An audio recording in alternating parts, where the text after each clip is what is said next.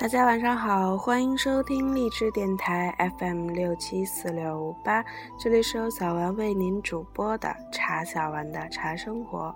在今天的节目当中，小丸将继续为大家阅读平常茶非常道的作品。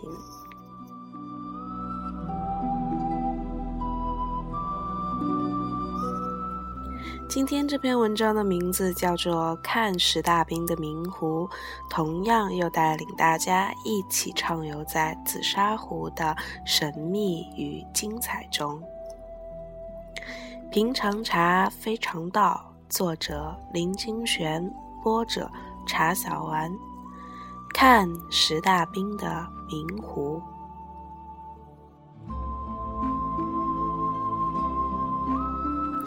凡一技成名者，皆天下聪明人。乾坤灵气所终，当路便当爱惜而保全之。若造此恶业，必永断慧根矣。冯梦龙。偶然间看到明朝制壶名家石大兵的几个茶壶，令人忍不住感动。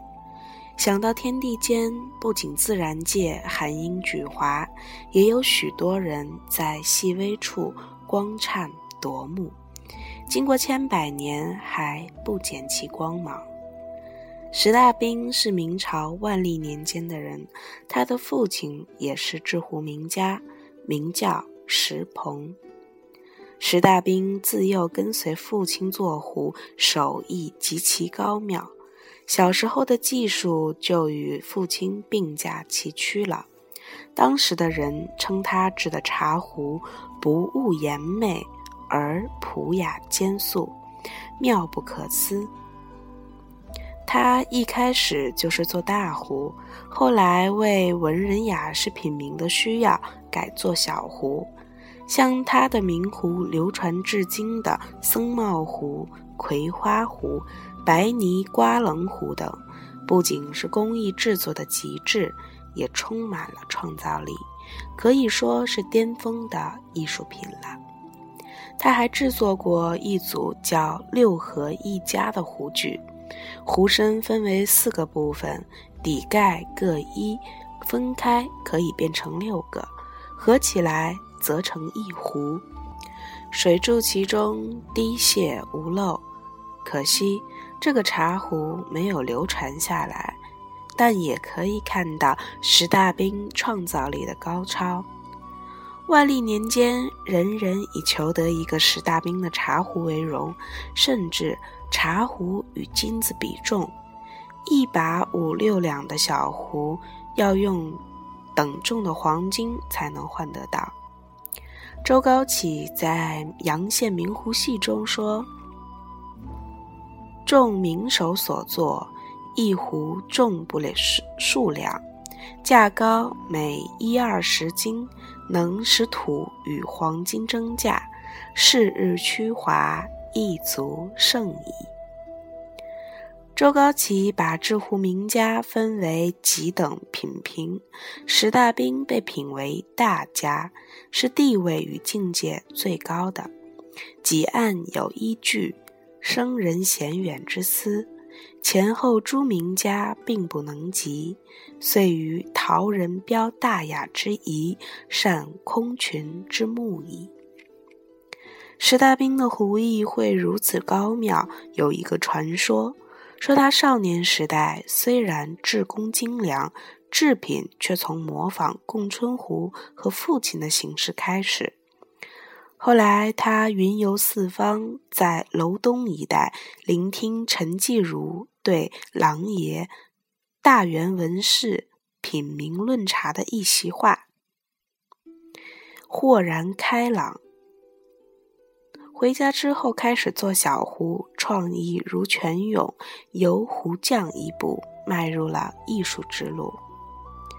石大兵是昆山人，他的壶艺广扬在外，被昆山县令知道了，很欣赏他的壶，于是时常到家索取。然而石大兵制壶的产量不多，县令要不到几把，甚至常常要不到。最后，这个县令恼羞成怒，干脆把石大兵抓起来，关在一间屋子里，限令他要坐满三百个茶壶才可以出来。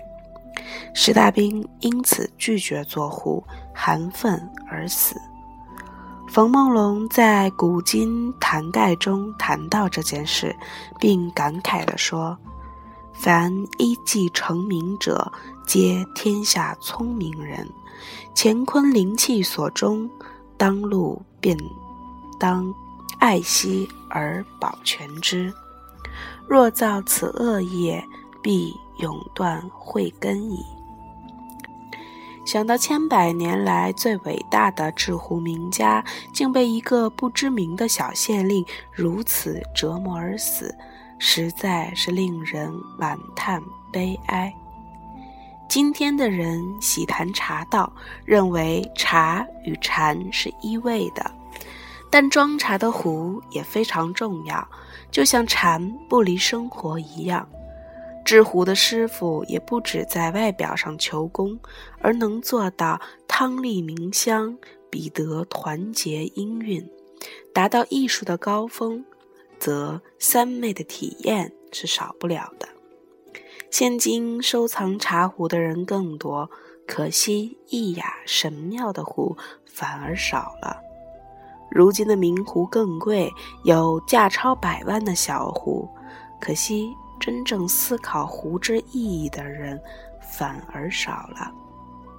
石大兵无疑是国宝级的艺术家，我看他的壶时感受甚深，心想。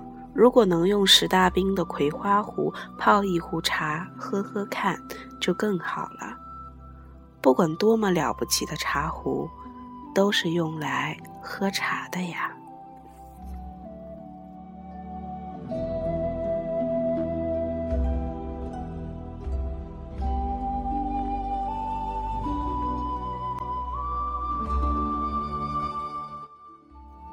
这期的节目就到这里，敬请期待下集《卢同七碗茶》，让我们通过七碗茶歌一起走入卢同的茶世界。